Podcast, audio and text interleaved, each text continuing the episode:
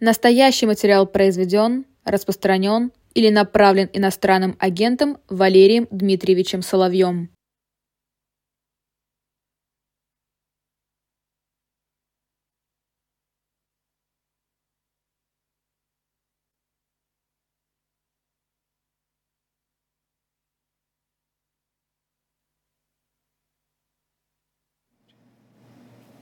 А, да, э, сложности у нас э, с заставкой. Да, мы, просто перечисляли, что член мирового правительства, тайной всесильной организации, человек, знающий график всех клонов Путина, и нам пришлось поставить заставку про иноагента Валерий Дмитриевич Соловей. Профессор. Доброе утро, доброе утро, коллеги, доброе утро, уважаемые зрители и слушатели.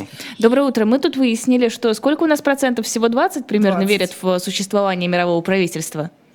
Да? Почему так а, мало? А, а разве? Это какого года социология? Это вот буквально только что мы провели опрос, это лучшая социология а, из возможных. Это, да, я понимаю. Дело в том, что согласно общероссийской социологии, половина весит, э, верит, прошу прощения, в существование всемирного правительства. А, затрудняется, правда, перечислить его состав и определить цели мирового правительства, но не сомневается в том, что эти цели враждебны всему живому на Земле.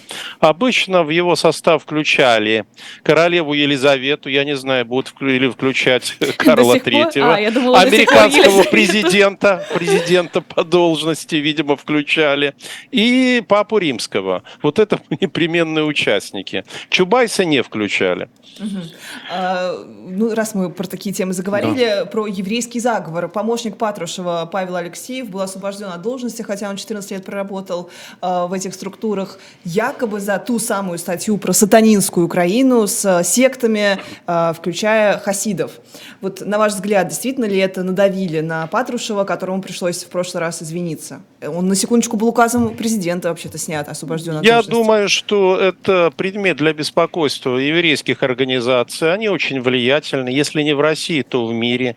И учитывая такие довольно неопределенные в настоящее время отношения России с Израилем и желание э, того, чтобы эти отношения стали как можно лучше, такой шаг, мне кажется, вполне естественным и оправданным. Будет знать, где и как распускать язык. Теперь вот он на пенсии, э, пусть внукам рассказывает о разного рода заговорах, организациях или напишет мемуар. А, тут спрашивают в чате, какую роль в мировом правительстве занимаете вы? Да ну что вы помилуйте, я мелкая сушка, всякий сверчок знает свой шесток. Я всего лишь соловей, вы понимаете, я пою песню. Мария Баронова, кстати, написала такой пост, что я специально послушал западных соловьев, там тоже есть э, да. свои соловьи, и они поют не так, как наш российский соловей. И я подумала, да, я подумала, это про вас.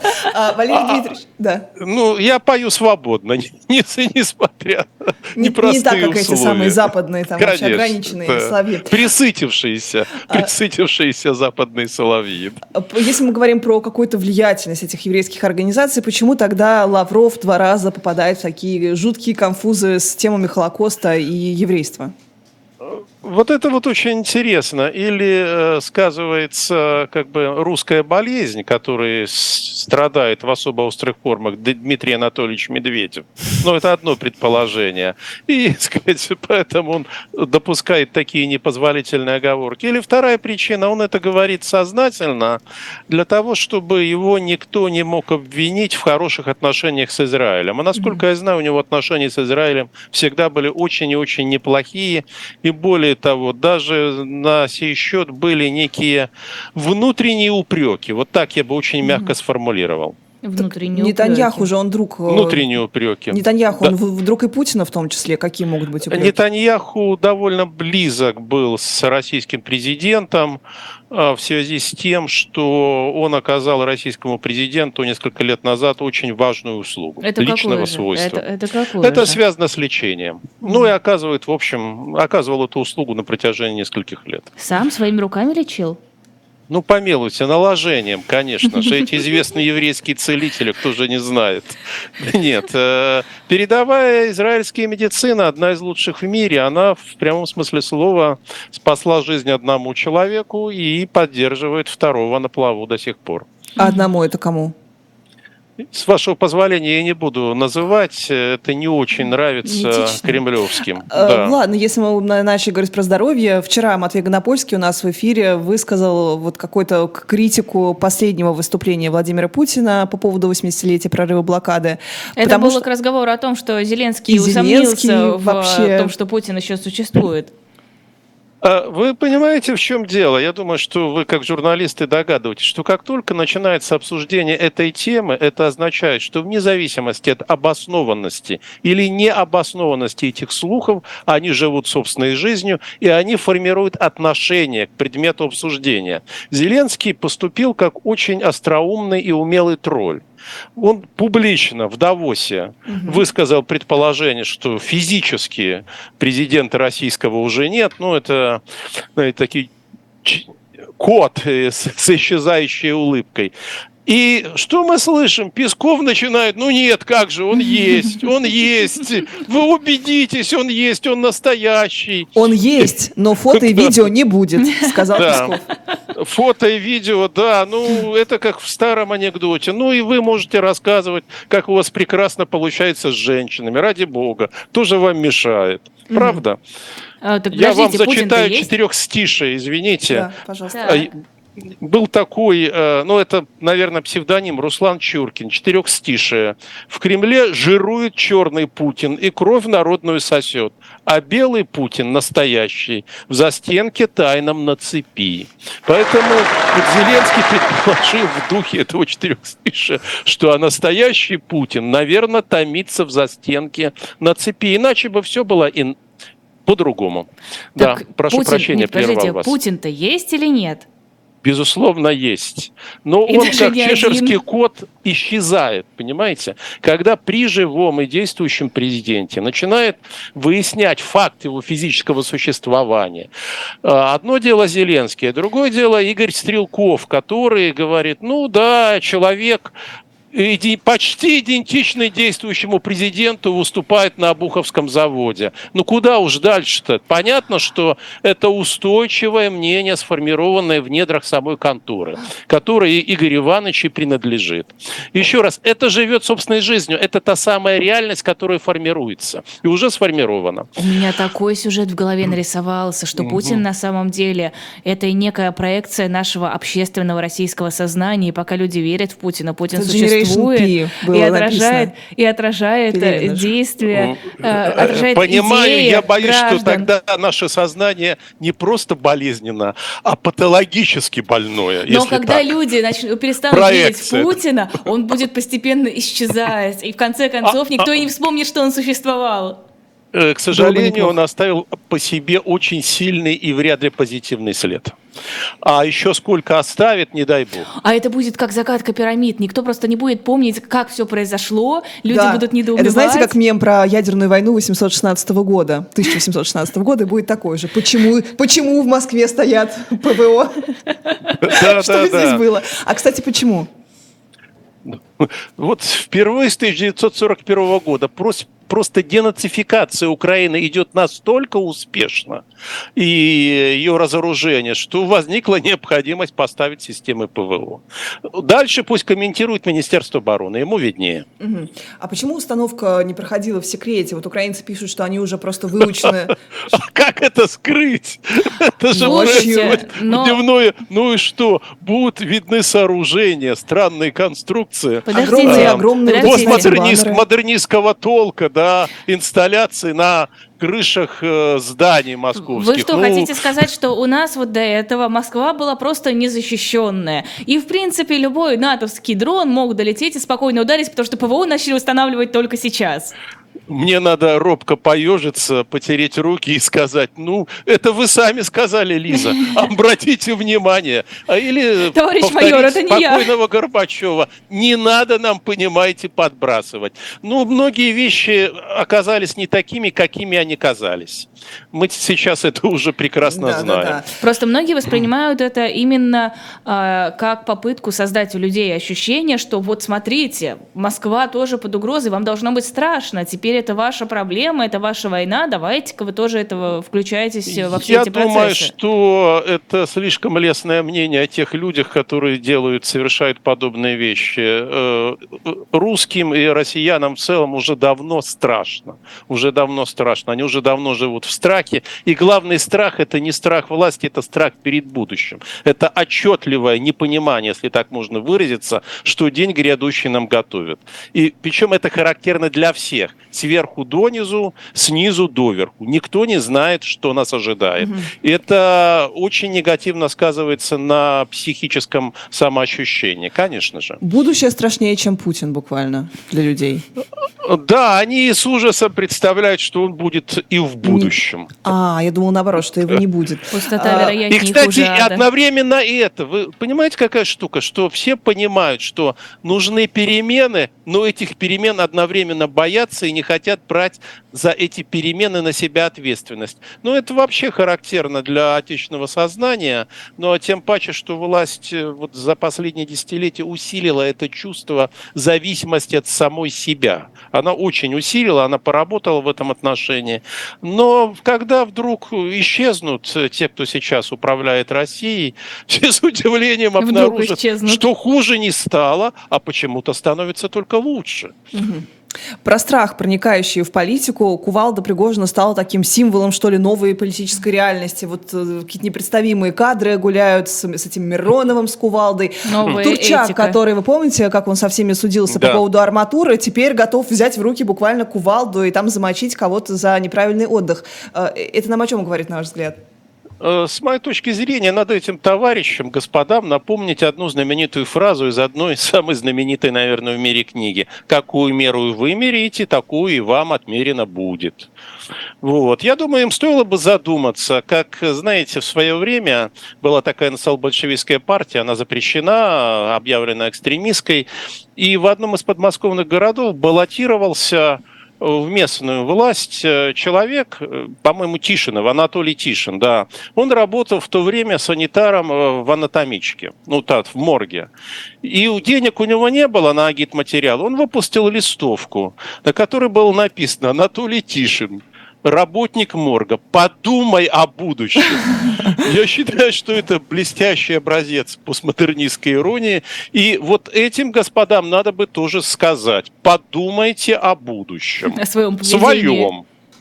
А Пригожин так много это говорит о том, что его как-то позиции, наоборот, э, понижаются, и он судорожно что-то пытается сделать, или наоборот, он чувствует полную вообще вседозвольность в медийном пространстве? Ну нет, ему показали границы, которые не стоит переходить. Он эти границы понял, он дал понять, что он понял, осознал, но он сохраняет влияние, он сохраняет ресурсы, и я могу вас уверить, что он еще сыграет, с моей точки зрения, довольно значительную роль. Или, по крайней мере, попытается эту роль сыграть. Намекните. В этом нет никаких сомнений. В российской политике, когда чеширский, чеширский кот исчезнет совсем, ну или от него останется только хвост, нет, не хвост, наверное, усы, вот тут-то мы Евгения Викторовича и увидим. А он доживет до этого времени или он сам испьет ту, ту же самую чашу, что и Сергей Миронов? Я не хочу так далеко заходить в своих предположениях. Они слишком рискованы в отношении некоторых людей. Признание ЧВК Вагнера международной преступной группировкой со стороны властей США как-то поможет им с ними бороться, или это номинальное заявление? Я думаю, да. Я наблюдал, как работает американская государственная машина. Это каток, который движется, может быть, и не очень быстро, но безостановочно и устрашающе. И он вас совершенно точно настигнет. Потому что теперь Вагнер будут преследовать где? Там, где его сфера деятельности, в первую очередь в Африке. Mm. И это скажется на Кто всех будет людях. Преследовать? Американцы, ага. американская, а, они а рассматривают они свою юрисдикцию. Они очень влиятельны, у них огромное количество баз, у них огромное влияние там. Кстати, Россия одна из наименее влиятельных стран в да Африке. Ладно. Я, да, одна из наименее влиятельных. Она пришла туда уже с большим запозданием, когда там все было расхватано американцами, китайцами, ну, естественно, британцами. Кстати, немцами тоже. Вот о чем никто не знает, а там у немцев серьезные интересы экономические, и присутствуют их воинские контингенты. Танзанийц, кстати, недавно был объявлен погибшим среди бойцов ЧВК «Вагнера». То есть гражданин Танзании боролся э, в Украине. Ну, он вынужденно боролся, как я понял. Он попал в «Вагнер» не непосредственно из Танзании, а, видимо, откуда-то из Коми, или из мест, как их называют, не столь отдаленных. Угу. А, главная тема с военной точки зрения – это итоги Рамштайна. На ваш взгляд, почему не удалось договориться, вот принципиально в чем был затык, с леопардами для Украины? Э, я думаю, что немцы всячески волокитят, это очень хорошо заметно. Говорят, ну нет, мы первыми не будем, вот вы начните, а уж тогда мы вслед за вами подтянемся.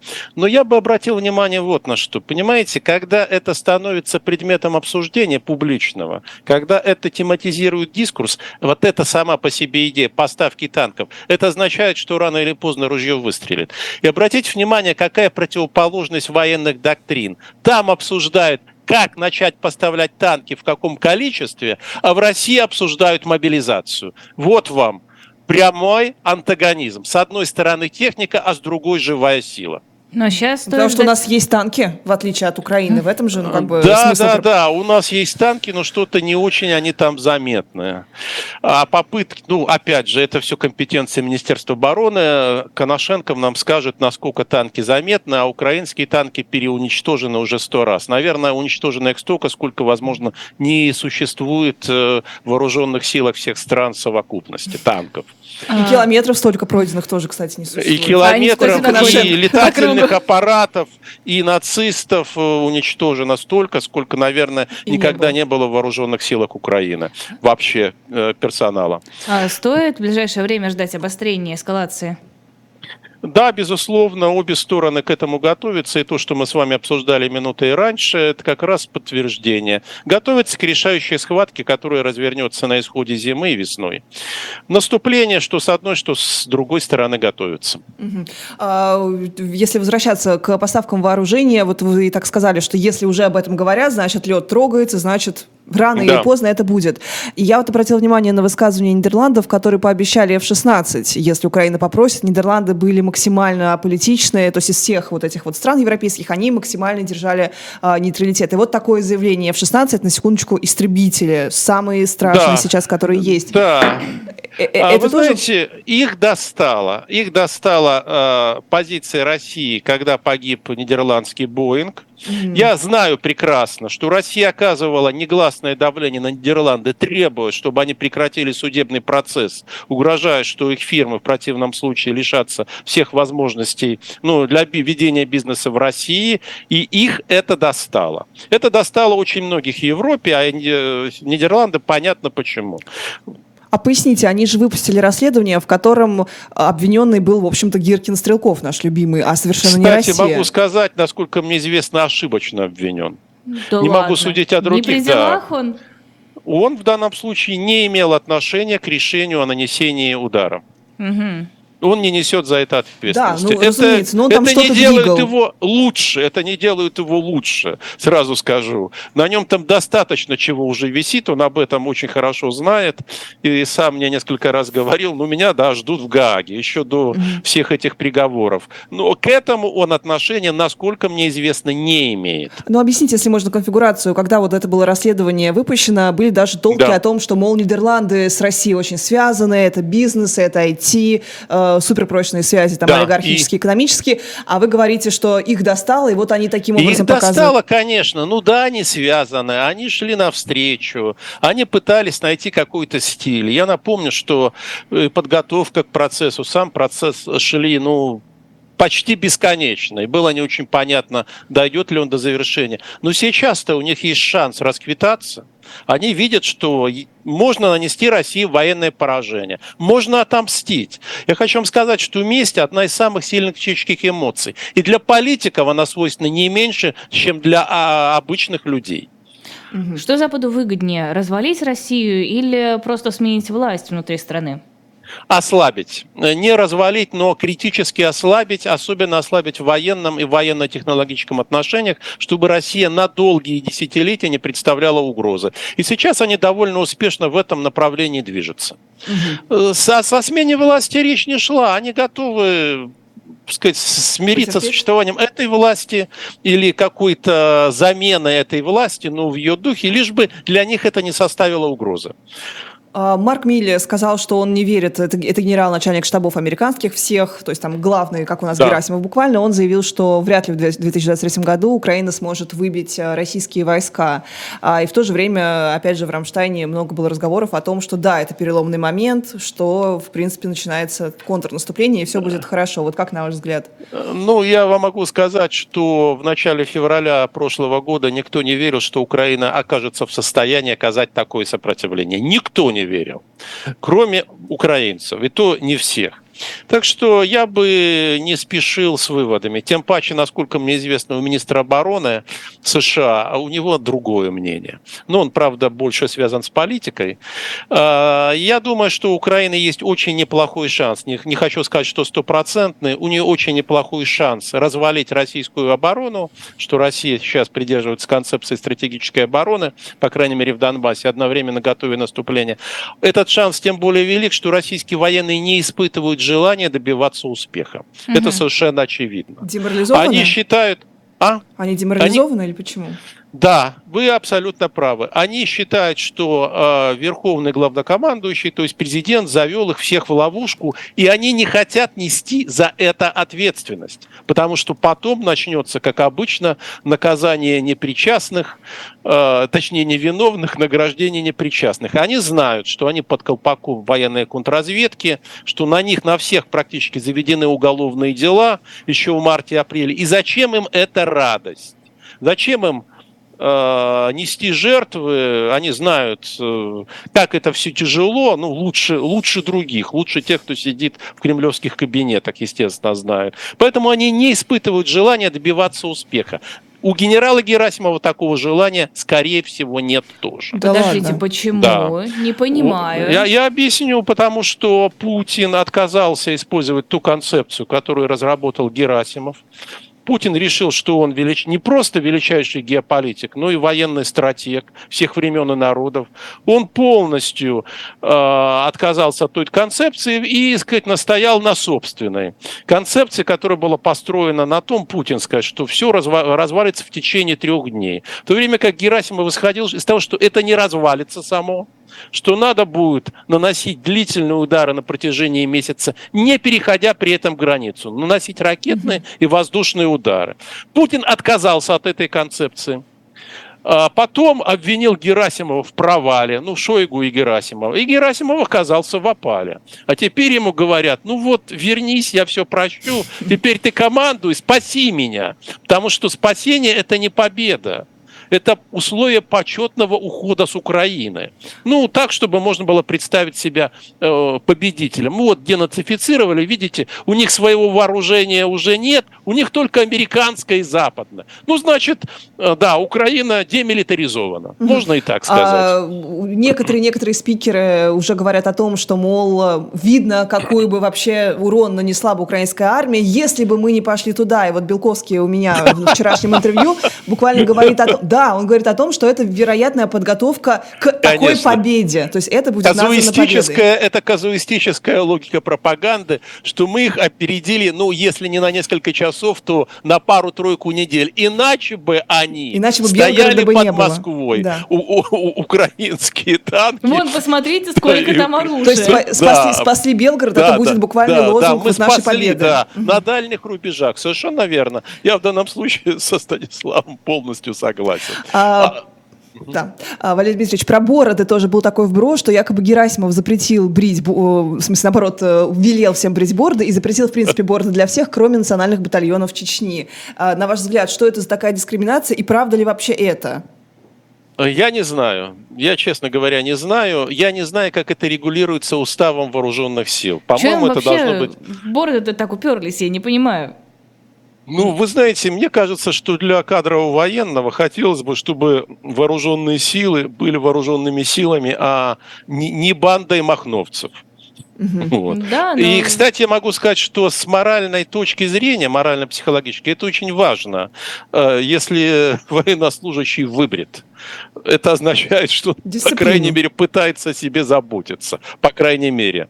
Вот. Угу. Поэтому я бы сказал, что этот приказ, если бы он был, был бы объясним. И с моей точки зрения, он был бы справедлив. Но, между прочим, Дугин сказал, что вот это вот скребение себя э, по лицу бритвы, это практически кастрация, это аналог Абсолютно. кастрации. Это вообще не по-русски не по-мужски. Э, знаете, я могу э, там не без иронии наблюдать за говорящим попугаем типа Александра Гилича, но я не могу всерьез воспринимать. Ну, это абсолютно исключено. Для того, чтобы воспринимать, надо иметь серьезные патологические изменения в голове. Угу. То есть идеология Чебурашки, вернее, борьбы с Чебурашкой, это тоже не будем комментировать сегодня. Да, пожалуйста, сколько угодно. Пусть борется. Но пока Чебурашка побеждает по просмотрам, побеждает Чебурашка. Смотрели Чебурашку? За явным приму. Нет, нет, не смотрел. А монеточку слушаете? Э, как-то пытался. У меня сын был поклонником ее творчества, и мы с женой пытались послушать. Ну, у нас разные вкусы, честно. Но подождите, это ведь э, современная э, социально, э, э, как это правильно сказать, социально ориентированная. ориентированная лирика. Это же очень важный пласт культуры. Я рад, что это имеет такую прогрессивную направленность, и я рад, что много людей, которым ее творчество нравится. Я просто не разделяю их вкус. Это ничего не говорит ни об этих людях, ни обо мне. А как, кстати, в иностранные агенты записывают? Есть э, понимание, как это устроено? У меня ощущение, что есть большой список. Очень, Очень большой. большой. Да, а, и человек закрывает глаза, идет пальцем и оп, останавливается. Mm. Вот, вот это. Нет, ну есть Пусть люди, которые, конечно, вызывают раздражение, допустим, Дарья Беседина, да, вот она за это наказана. Монеточка, она вызвала раздражение, она за это наказана. Был ну, вопрос, я, соответственно, Был вопрос э, к вам, Валерий Дмитриевич, в чате как да. раз про Дарью Беседину. У меня депутатку Мосгордумы Дарью Беседину признали иноагентом. Теперь я не смогу ее переизбрать или все-таки смогу? Какие у иноагентов запреты? У нее же нет а, вообще... Она вряд ли сможет участвовать в выборах, насколько я представляю. Она совершенно точно лишена а, возможности агитировать, совершенно точно, как иноагент. Угу. Лишена ли она права избираться, я не знаю. Я, не, я в этой части закон от 1 декабря не смотрел. Угу. Ну, по-моему, фактически это ставит крест на любых электоральных перспективах. Ну, не только для Бесединой, но и для любого иноагента. Пока закон не будет отменен или проигнорирован де-факто. А, если мы вернемся к вот первым сумбурным этим дням войны, буквально на это ссылался Подоляк, объясняя убийство банкира Дениса Киреева, которого сегодня называют называют героем, спасшим буквально Киев а, от взятия Москвой. Вот, mm. на ваш взгляд, что это вообще было? У нас бы, мне кажется, про это очень сильно кричали, если бы какого-нибудь высокопоставленного да чиновника. В, в те дни было не до этого совершенно точно. А кто его убил, это, конечно, не была ошибкой. Это российская агентура в службе безопасности Украины свела счеты. Это угу. совершенно очевидно. Ну, Ничего вот себе. не только для меня, но и для многих. Учитывая, что у России была я думаю, что и сейчас э, спящая агентура очень хорошая. В военной разведке она была хуже всегда, а в службе безпеки очень хорошая агентура. Угу. Если мы помним, то через несколько месяцев же в начале лета там сняли всех руководителей СБУ. Совершенно и верно. И Это... поверьте, поверьте, было за что. Угу. Числе... Сомнения в их лояльности были э, обоснованы. Угу. А, Лавров выразился, что он не знает, как жить дальше. На ваш взгляд, Медведев, кстати, тоже, он вспоминал Давос прошлый с такой любовью, что типа нормально же все было, экономику нормально обсуждали. Да-да-да, была нормальная жизнь. Вот, на ваш какие взгляд... милые люди, какие милые люди. Им точно надо Лаврову и Медведеву сесть, э, достать бутылку старого доброго русского эля и обсудить, как жить дальше. Я не сомневаюсь, что когда они поймают кайф, то они найдут путь и решение. И напишут вдвоем какой-нибудь замечательно интересный пост. Может, им просто к психотерапевту нужно? Поздно. Не поможет? поздно. Это слишком слабодействующее средство. Но вот это вообще какая-то дезориентация элит, э, недовольство видимое, проскакивающее то и дело в высказываниях, да. оно вот когда наберет, наконец, э, массу критическую? Э, как только Россия начнет терпеть очередное военное поражение, более ощутимое, чем это было в сентябре прошлого года, как только Путин примет решение ответить на это поражение использованием тактического ядерного оружия, ну если примет, что, кстати, совсем не исключено до сих пор, ну и третье, когда они увидят, что он как бы исчезает. И как и Зеленский начнут сомневаться в существовании президента. Даже так. А, у нас из чата просили прокомментировать вас заявление Пиантковского по поводу того, что 9-10 января в Кремле произошел переворот. Что вы об этом думаете? Ну, если он э, произошел, то, наверное, только Андрей Андреевич, он оказался заметен. Я никакого переворота не видел. Э, что он имел в виду? Назначение Герасимова ответственным за операцию, но это никакой не переворот. Почему? Это, это а вполне естественно. А, а потому... А, Господи, ну, понятно, что дело дрянь, дела в колхозе шли плохо, но не так, чтобы плохо. Ну, в общем, с каждым днем все хуже и хуже. Вот э, все военные просто волосились. На самом деле не только военные, это президент. Фактически руководство военными действиями осуществлял президент России. Что все свои э, действия Суровикин согласовывал с ним. Герасимову Путин пообещал чрезвычайные полномочия и пообещал не вмешиваться в его действия. Елена Губарева спрашивает. Вопрос, почему Герасимов согласился на предложение Путина? Он вообще мог отказаться? Это же главнокомандующий. Мог, но я не исключаю, что мы скоро бы хоронили на Новодевичьем кладбище выдающегося российского военачальника и героя России. А я все еще не По... понимаю, что Герасимов... от которого нельзя отказаться. Да. Что Герасимов должен сделать лучше? Я думаю, что он и сам знает, что лучше сделать уже нельзя. Настолько все прекрасно, раз системы ПВО размещаются в черте города российской столицы. Настолько все прекрасно, как говорила моя покойная мама, и лучше нельзя, и хуже невозможно. Вот если в таком положении находится сейчас генерал Герасим. Вы сказали, что ядерный удар вообще пока не исключается из планов. Нет.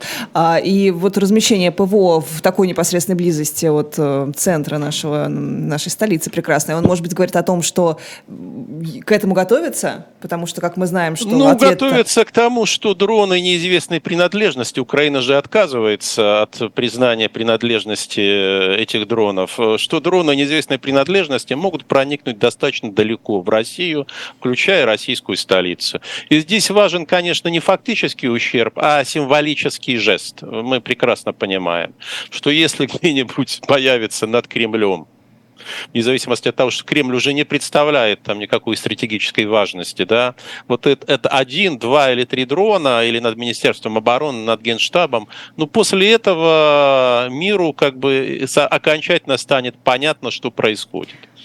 Кстати, о непонятной принадлежности. Соединенные Штаты утверждают, что Северная Корея поставляет оружие России. Возможно, военную форму. Формы не хватает. Форму шили в Иране, а оказалась она не очень хорошая. Зимняя форма, по крайней мере. Что иранцы не очень понимают, как должна быть зимняя форма для восточных славян. Это понятно. А что Северная Корея может поставить? Может баллистические ракеты свои поставить, которые являются переделкой старых советских ракет же. Вполне могут.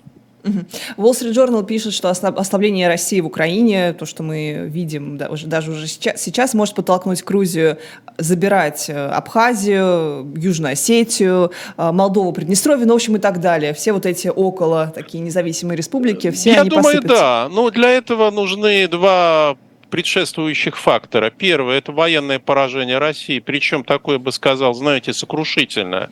То есть рассыпающийся фронт и фактически бегство. Я не уверен, что это возможно. Не исключаю, но не уверен. Это первое. И второе – политический кризис э, в России.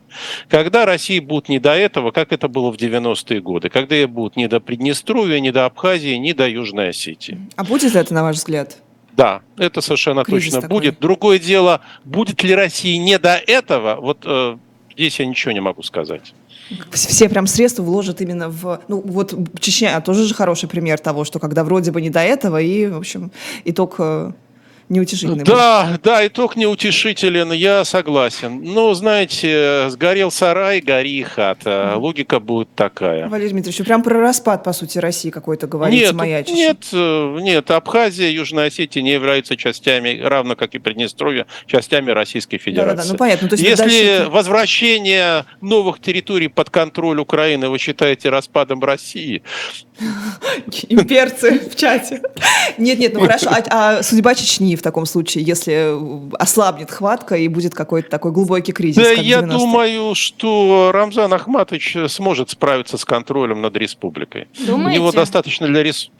Он к этому готовится. Он к этому готовится. Он как раз человек с очень хорошей интуицией, интуицией в том числе питающейся, подпитывающейся опытом последних 30 лет очень сложных взаимоотношений России и Чечни. Он понимает, а, чем чреват масштабный политический кризис в России. Он это очень хорошо понимает. Подождите, он, вы говорите про сохранение контроля Кадыровым над да. Чечней с точки зрения независимой Чечни или Чечни в составе Российской Федерации? А я не буду уточнять. Он сможет сохранить mm-hmm. контроль. В любом случае? Да, у них шансы на это очень велики. Неужели ну, если нет... не сможет, э, ну, я думаю, что сможет, по крайней мере, на какое-то время. Неужели у него нет достаточно влиятельных противников? Есть влиятельные противники, но у влиятельных противников могут оказаться и другие цели, и другие э, антагонисты. Угу. А, про мировое сообщество и вот про дипломатию мировую. Давос прошел, никого там нет, наших там нет, Медведев сокрушается, а, Лавров говорит что-то не то. Опять, на ваш взгляд, вообще у нас что с дипломатией сейчас происходит нашей? Ну, Плохо с дипломатией, ее потенциал, кстати, имеющийся, не используется, и в основном она рассматривается как департамент внешнеполитической пропаганды. Вот посольство Швеции же, оно тоже попало в просак, э, вы, выкатив карту да, с да, Крымом да. в составе Украины, и за это им даже, как, как я понимаю, особо-то не прилетел. последовал, ну, конечно. Будет заявлен протест. Угу. Ну, что делать? Угу. Переживут, переживут Мстят за Полтаву, до сих пор мстят за Полтаву. А, Иран э, вообще-то не признает, э, на днях был стал известен, он не признает наши новые тоже. регионы, да, в составе России. А вот как так вообще наша дипломатия работает, что даже наши вот единственные, единственные союзнички? А вот хороший вопрос. Мне кажется, это важный симптом а, того, что эти страны понимают, что а, Россия обречена. То есть ей уже своих целей, ну, тех, которые, по крайней мере, она провозглашала, или тех, которые, точнее, подразумевается, ей не добиться. Что если даже, в общем, единственные фактически союзники говорят, что нет, дорогие друзья, вы уж тоните как-нибудь без нас. Вот мы с вами на дно идти не хотим. Мне кажется, это очевидный и очень яркий показатель. А как вам вообще Давос в этом году? Он действительно достаточно бессмысленно выглядит на фоне Ну, мне тоже кризиса, не, не, не удалось там побывать, поэтому какой Давос, а почему? вы же понимаете. Э, занят, занят, семейные обстоятельства меня держали в Москве. Приглашение, конечно, было, как всегда, но в очередной раз я вынужден был отказаться. Я только что, у меня был какой-то прекрасный вопрос, который я хотела задать, и я его только что забыла. Давай вот коротко, чтобы отвлечься, вернемся к войне, которую объявили актером. Дмитрий Назаров уволили из МХАТ, э, и депутат Олег Матвеевичев заявил, что нам вообще не нужно, чтобы у нас росли люди, которые знакомы с творчеством Гребенщиковой и Пугачевой. Это вообще что за совок уже не 2-0, я не знаю, а э, лол-кек мем? Знаете, я бы не рассматривал как возвращение в советское прошлое, я бы рассматривал это как проявление клинического идиотизма. Я говорю об этом, э, а я сказал, почти с медицинской точки зрения. И когда э, закончится все это, мы с удивлением обнаружим, что многие высокопоставленные или считающие себя высокопоставленными и важными политики и государственные деятели на самом деле имели очевидные психические проблемы. Но судя по тому, что происходит, я думаю, сомнений в этом мало. Судя по тому, какие законы принимаются, судя по тому, что они говорят, как все ведут, явно, что это уже за границами нормы, любой психической нормы. То есть вопрос Оскара Кучера, ты что, реально думаешь, что он сумасшедший? Правильный ответ – да. Абсолютно это не риторический вопрос, очень важно. И ответ на него а, очень многое объясняет. Угу. Видела публикацию на, в русской службе BBC о том, что в российских СИЗО и колониях содержатся тысячи обычных украинцев, которые были а, взяты в плен. Это мирные жители, то есть это не солдаты. Они, с одной стороны, не попадают под а, различные обмены, так как они не являются военнослужащими, а с другой стороны, они все равно находятся в заключении. У вас есть об этом какая-то информация? Нет, никакой информации нет. Угу. Жаль, а... жаль, жаль. Ну, в СИН это закрытая система. Ну, так вы в разные Поэтому... закрытые системы проникаете. Да, да, да. Э, да, ну, я бы сказал, я не тороплюсь именно в эту систему. А, про, а в другую. Пригожин заявил, что если его посадят, то очень даже это неплохо получится, потому что он рекрутируется в ЧВК «Вагнер». А, ну, да, он считает, что это такой вот круг, да, змея держит себя за хвост, и он все равно найдет выход. Круг Но судя да. по, а, по его энергии, по его живучести, изобретательности, это, это тоже возможно. Про эскалацию. Нью-Йорк Таймс вчера написал, что э, США рассматривают возможность передачи вооружения, с помощью которого можно атаковать Крым. До этого это было вообще под запретом, все очень боялись эскалации. Вот что такого сместило, что теперь эти разговоры разговоры вообще возможно стали? Что-то они страх а, потеряли. А, они видят слабость российского руководства, они видят слабость российского руководства, и у них появились э, довольно обоснованные предположения, что Путин не сможет нажать на ядерную кнопку. Почему? Откуда такое? Откуда у них? У них, я думаю, вот сверху утечка. Э, возможно, с кем-то говорили, возможно, кто-то им пообещал, что этого не будет. Даже если решение будет принято, оно не будет исполнено. А это разве... Кто, как, это другое дело. Это разве прямая связка, удар по Крыму и ядерный удар? Ведь красные линии, как-то они у нас очень тоже такие Ну, это вот действительно красная линия. Это действительно красная линия, потому что э, здесь э, речь идет о том, что будет выбит краеугольный камень всего путинского режима. Угу. Крым – это все, на чем строится, э, то, на чем строится легитимность режима. У него больше уже ничего не осталось абсолютно. Никаких экономических достижений, никаких военных побед, остался только Крым. А как может строиться легитимность на том, что вообще-то все мировое сообщество не, не признает легитимным? Как это? Ну, когда эта Россия смотрела в рот мировому сообществу, она требовала, чтобы мировое сообщество смотрело в рот России. Угу. Ну, я имею в виду тех людей, которые сейчас направляют российскую политику. Э, директор ЦРУ Уильям Бернс э, на прошлой неделе посетил Киев. Вот э, можно, можем ли мы предположить, о чем там шла речь? Естественно, о чем могла идти речь? О военных действиях, о том, какой помощи нуждается Украина, какую помощь она может получить, каковы ее планы, попытка согласовать планы. Потому что украинцы, в общем, они лукавы, они скрывают, скрывают часть своих планов от американских да? союзников. Это, это да, почему? насколько известно. А, зачем? а затем, же. чтобы союзники не вмешались. Они считают, что союзники могут быть слишком осторожны, поэтому в некоторых случаях их лучше ставить перед фактом. Мы начнем наступление, оно будет здорово развиваться, и у них не останется другого выхода, кроме как нас поддержать и нам помочь. Ну, скажем, вот эта логика, я думаю, рабочая.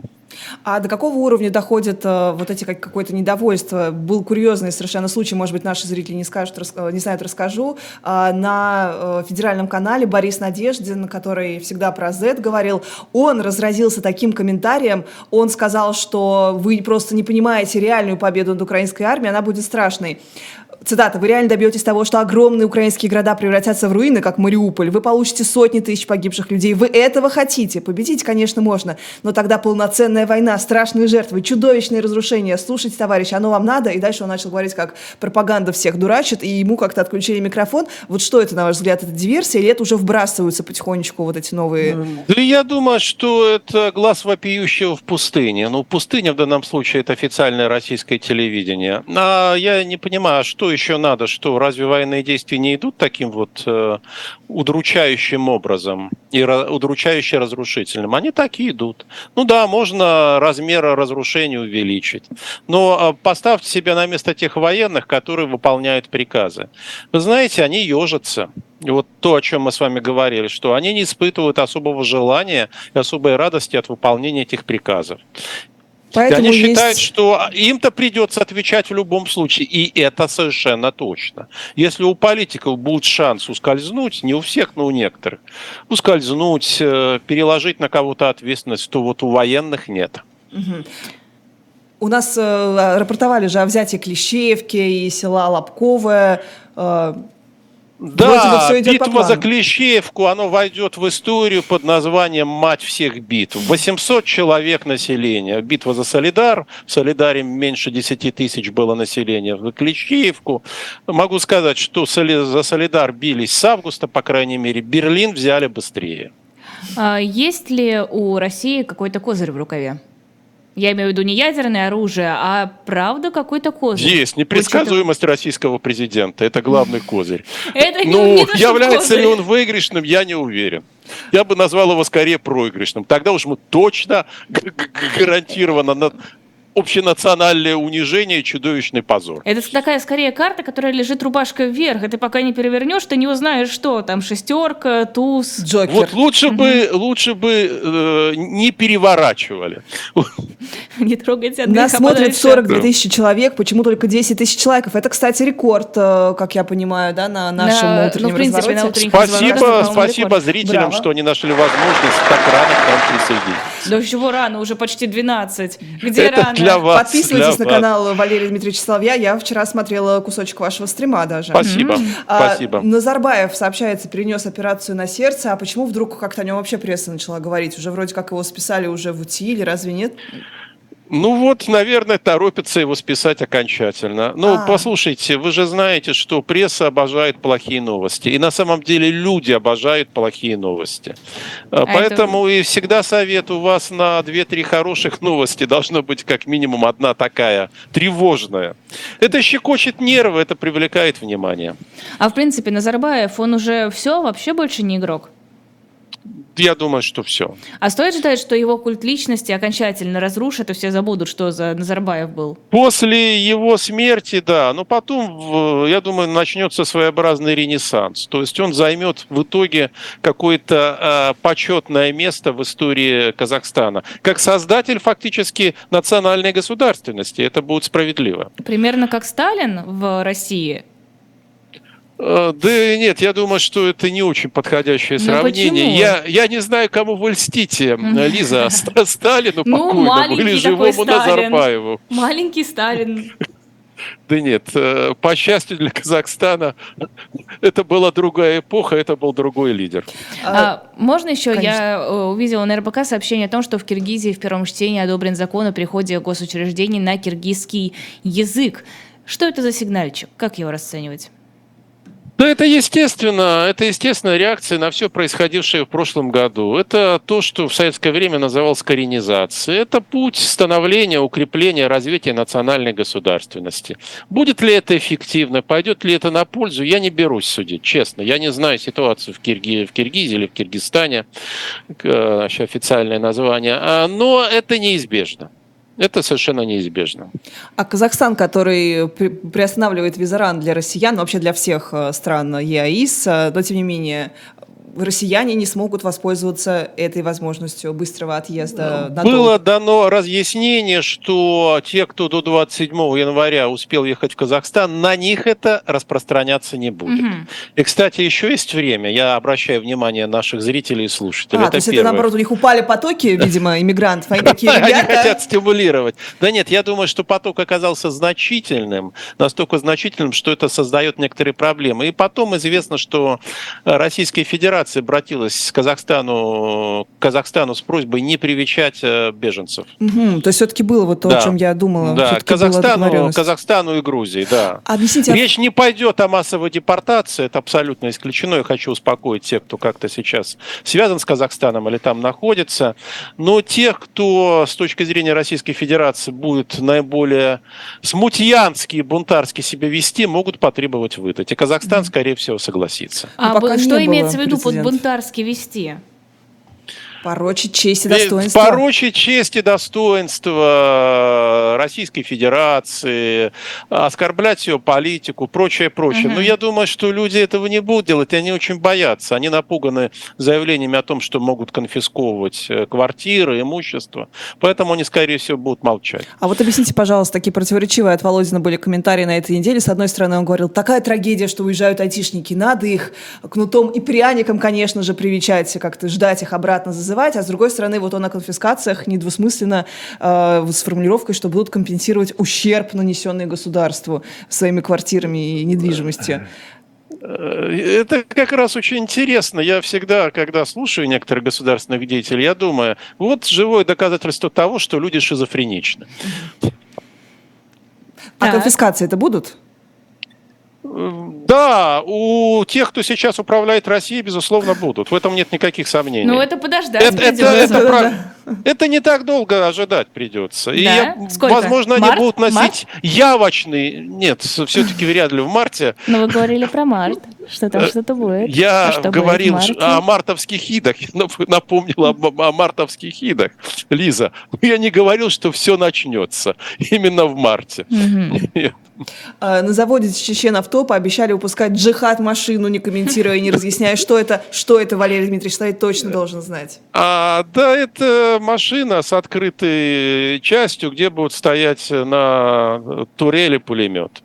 Mm. Все, или там можно еще какое-то вооружение поставить. Ну, для этой машина очень удобная для маневренного боя. А я думала, который может спасать пулемет, я думала, там малые свадьбы, можно красиво проехать. Ну, можно, конечно, какая и салютовать, салютовать в воздух, свадьба, торжество какое-то. А, если мы говорим про какое-то, опять, давление на наших, вот, на певицу Монеточку, например, почему-то ее прям вот считают реальным каким-то врагом, что ли, Владимира Владимировича, на Назарова, того же самого сотрудников театров и музеев, э, будет проверять комиссия Минкульта. А, что это означает, тоже пока не понятно. Ну, некая комиссия будет, видимо, вести реестрик и записывать. Да, а она будет проверять их творчество на предмет патриотизма. Ну, монеточку поставили уже на одну доску с Аллой Пугачевой, обратите внимание. Это как раз тот случай, э, а, когда, помните, Ахматова о Бродском сказала, рыжему делают биографию. Угу. Но сейчас монеточки создает политическую репутацию, равным образом, как и Назарову. Умные люди люди бы не обратили внимания, ну, если бы были умные. Ну, вот, видимо, что-то с умом, ум в дефиците сейчас. Ум и даже здравый смысл. А, кстати, а, компания избирательная ЦИК э, сказал, что уже начал готовиться к президентской кампании. А, Путин-то будет на ней? Это все и была Нет, подготовка. Не будет. Нет, не будет.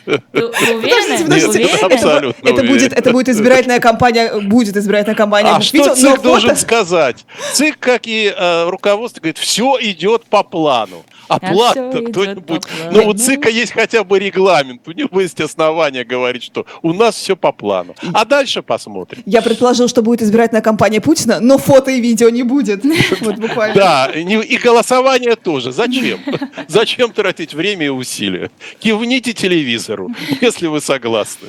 А, жена одного из бойцов ЧВК Вагнера сказала, что ей пришел групп, э, видимо, пустой. В общем, она дала такое интервью «Дождю». Вот, а зачем вообще нужно как-то кого-то выдавать за умершего? Те же потом платить 5 миллионов этому человеку, даже если это ЧВК боец был, а не э, ну, контракт. Есть люди, ну, в частности, Пригожин, по-моему, все-таки к их числу относятся, которые заботятся о репутации и хотят О. показать, что они свои обещания выполняют. Поэтому надо выполнять.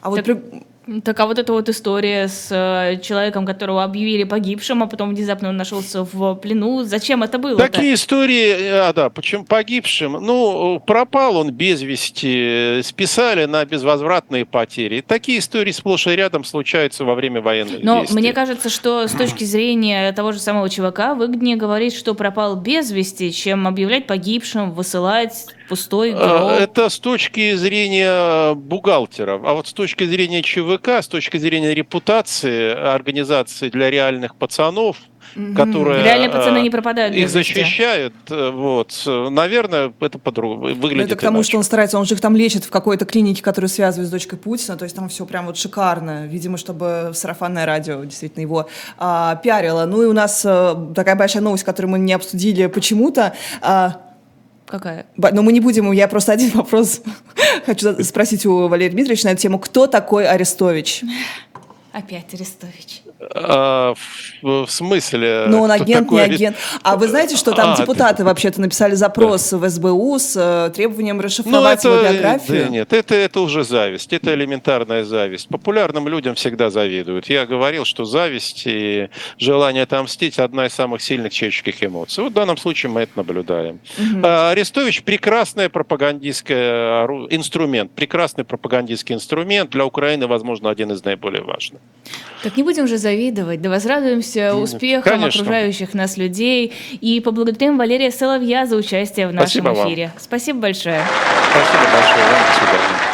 Итак, сразу после нашего эфира, через пять минут после окончания утреннего разворота.